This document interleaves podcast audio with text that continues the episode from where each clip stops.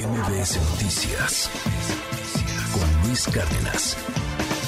Diputados en el Congreso han presentado un dictamen de la reforma electoral del presidente López Obrador. La oposición, oh, sorpresa, anticipa voto en contra. Pues esto no va a pasar, hombre. No hay manera de que esto camine, no hay manera de que esto transite. El documento finalmente fue entregado a los integrantes de las comisiones. Creo que tenemos una copia, ¿no? No, no sé cómo la podríamos subir. Este, son más de mil páginas que eh, y, son casi mil, son casi mil, si es cierto, son 907.3, creo, 973, una cosa así. Este, eh, la, la mayor parte es paja, eh, y la, exposición de motivos, ya sabes, se avientan un par de novelas, este, y ya después vienen ahí algunos cambios que sí tiene que ver con lo del congelamiento de los consejeros, etcétera. Ayer se estuvo moviendo mucho en, en los medios políticos, en los medios periodísticos este asunto.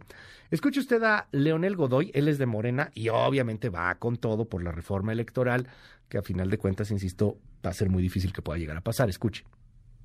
Estamos a tiempo, hagamos una propuesta, la oposición, veámosla, vamos a debatirla y ojalá salgamos adelante. Si no, pues nos vamos a ver las caras en una reforma legal constitucional. No vamos a cometer ningún error porque ya lo anunciaron, lo van a impugnar y además ya sabemos, son los campeones de las impugnaciones. Nos vemos la semana entrante y la misma semana nos vemos para la reforma legal. Bueno, esto dice Alejandro Moreno, que ahora sí no van a votar con Morena, dice.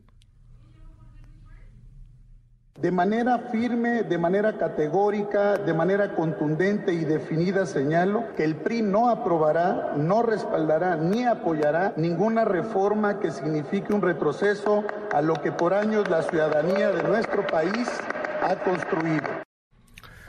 Tengo en la línea, como todos los jueves, a Ezra Shabot. Un honor tenerte, querido Ezra. Te mando un gran abrazo. ¿Cómo estás? ¿Qué lees en esta discusión que parece está condenada al fracaso, pero eso sí, a harta grilla? Buen día. Hola, ¿qué tal Luis? Buen día, buen día al auditorio. Bueno, pues estamos ante una eh, situación que no tiene que ver fundamentalmente con temas, digamos, legales, porque sabemos que esto no va a pasar, sabemos que esto ya es parte de una negociación fracasada pero se trata fundamentalmente, Luis, de un, eh, un, ejercicio de confrontación.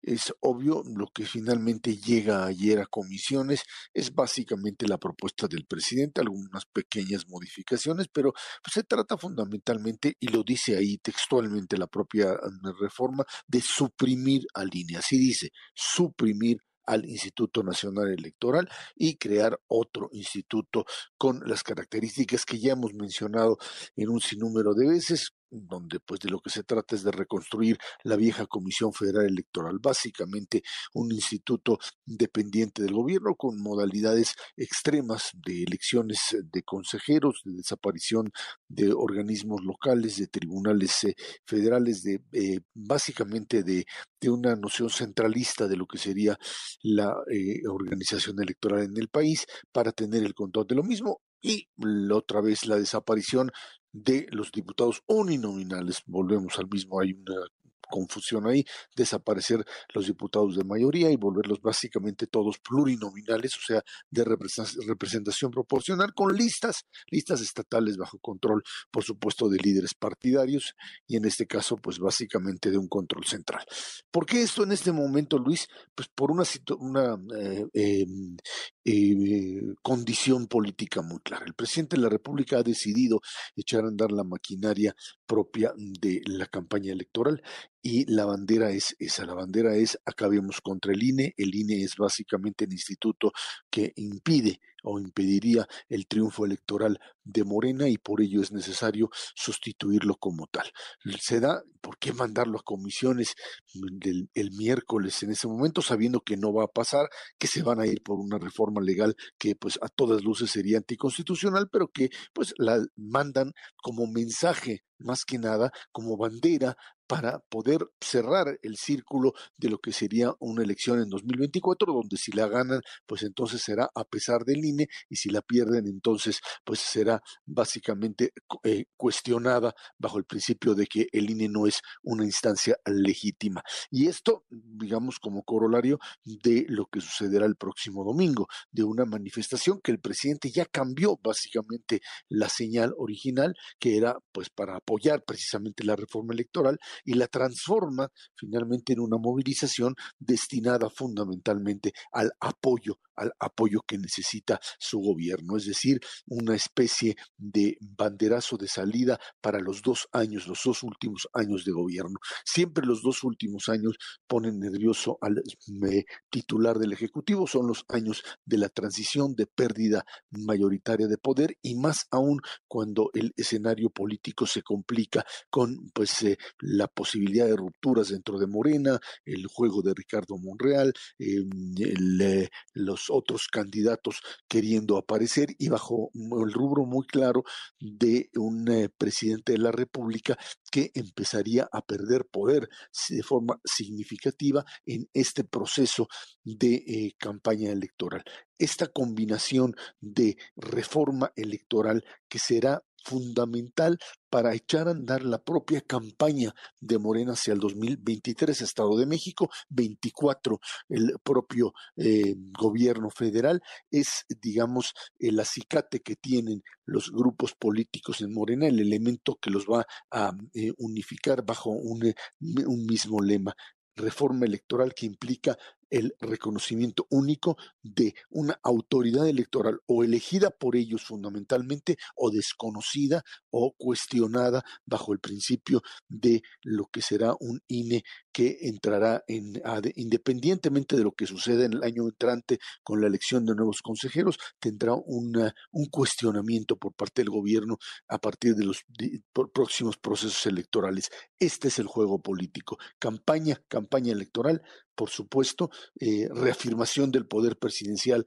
que se da a partir de la mm, propia eh, manifestación o concentración política del próximo domingo y polarización total. O sea, eh, somos nosotros, diría el gobierno, dirían sus, los grupos que lo apoyan, en contra abiertamente de la otra parte, la parte que eh, pues marchó una semana antes, que cuestionó de una oposición que se opone a una reforma electoral y esas serían las bases de una confrontación política en donde no hay lugar para eh, puntos intermedios, no hay lugar ya para cualquier tipo de arreglo, Luis.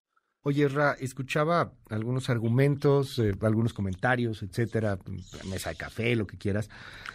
Me llamó la atención algo que dijo una, una persona en, algún momento y dice, eh, señala, eh, es que es como un presidente o como un gobierno, más allá del presidente, que obviamente encarna muchas de estas cosas, pero es como un gobierno marchando contra ciudadanos. ¿Cómo lo ves ahí? Mm, esto, pues, bajo la definición de que los ciudadanos serían básicamente la oposición o que el gobierno sería una especie de masa controlada. No sé si me cabría esa definición de gobierno contra ciudadanos. Lo que es cierto es que finalmente el gobierno decidió que los grupos que lo apoyan son los grupos legítimos, no son acarreados, no son miembros de partidos políticos, son el pueblo, ese conglomerado homogéneo que es el pueblo y que lo finalmente, así definido por el propio López Obrador y Morena, los apoya ciegamente, y la otra parte que se define o se autodefine como ciudadanos, como hombres eh, digamos, plurales que no coinciden en proyecto político, que no coinciden en formas de pensar, pero que tienen un denominador común que es defender la pluralidad. Es algo muy sencillo. Eh, PRD y la clase política en general había llegado al al acuerdo de que pues eh, mm, eh, la democracia era la posibilidad de alternarse el poder. y Morena y sus aliados llegaron a la conclusión, una vez que llegaron al poder, que eso no es legítimo, que ellos llegaron al poder para, al poder para quedarse, para eso tienen al pueblo y el resto, ciudadanos o no, no tienen la validez, no tienen la legitimidad ni el derecho de poder sustituirlos y por ello son cuestionados, por eso son declarados como personas, pues ahora sí que no gratas para la sociedad mexicana independientemente de que pertenezcan a ella. Esa es la polarización, eso creo que es un error. Y si finalmente ese es el enfrentamiento, pues sí vamos a ver un 2024 muy difícil de procesar en una democracia mexicana que sí, sin duda, Luis, está en peligro, en un, en un gran peligro para poder sostenerse en los próximos años, Luis. Las democracias que se comen a las mismas democracias, al parecer, porque, bueno, pues ellos están argumentando esta cuestión. Lo he escuchado mucho, lo he escuchado en mesas de debate también.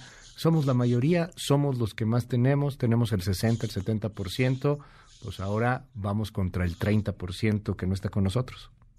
Así es, finalmente es el, eh, el, el, regreso a un modelo hegemónico, al modelo que pues asume que tiene la mayoría y por lo tanto tiene la verdad absoluta y no tiene por qué competir en igualdad de condiciones contra aquellos a los que supone pues básicamente inferiores o ilegítimos, Luis. Gracias, Erra, un gusto tenerte aquí en este espacio y te seguimos siempre en arroba Gracias. Gracias, buen día a todos, Luis.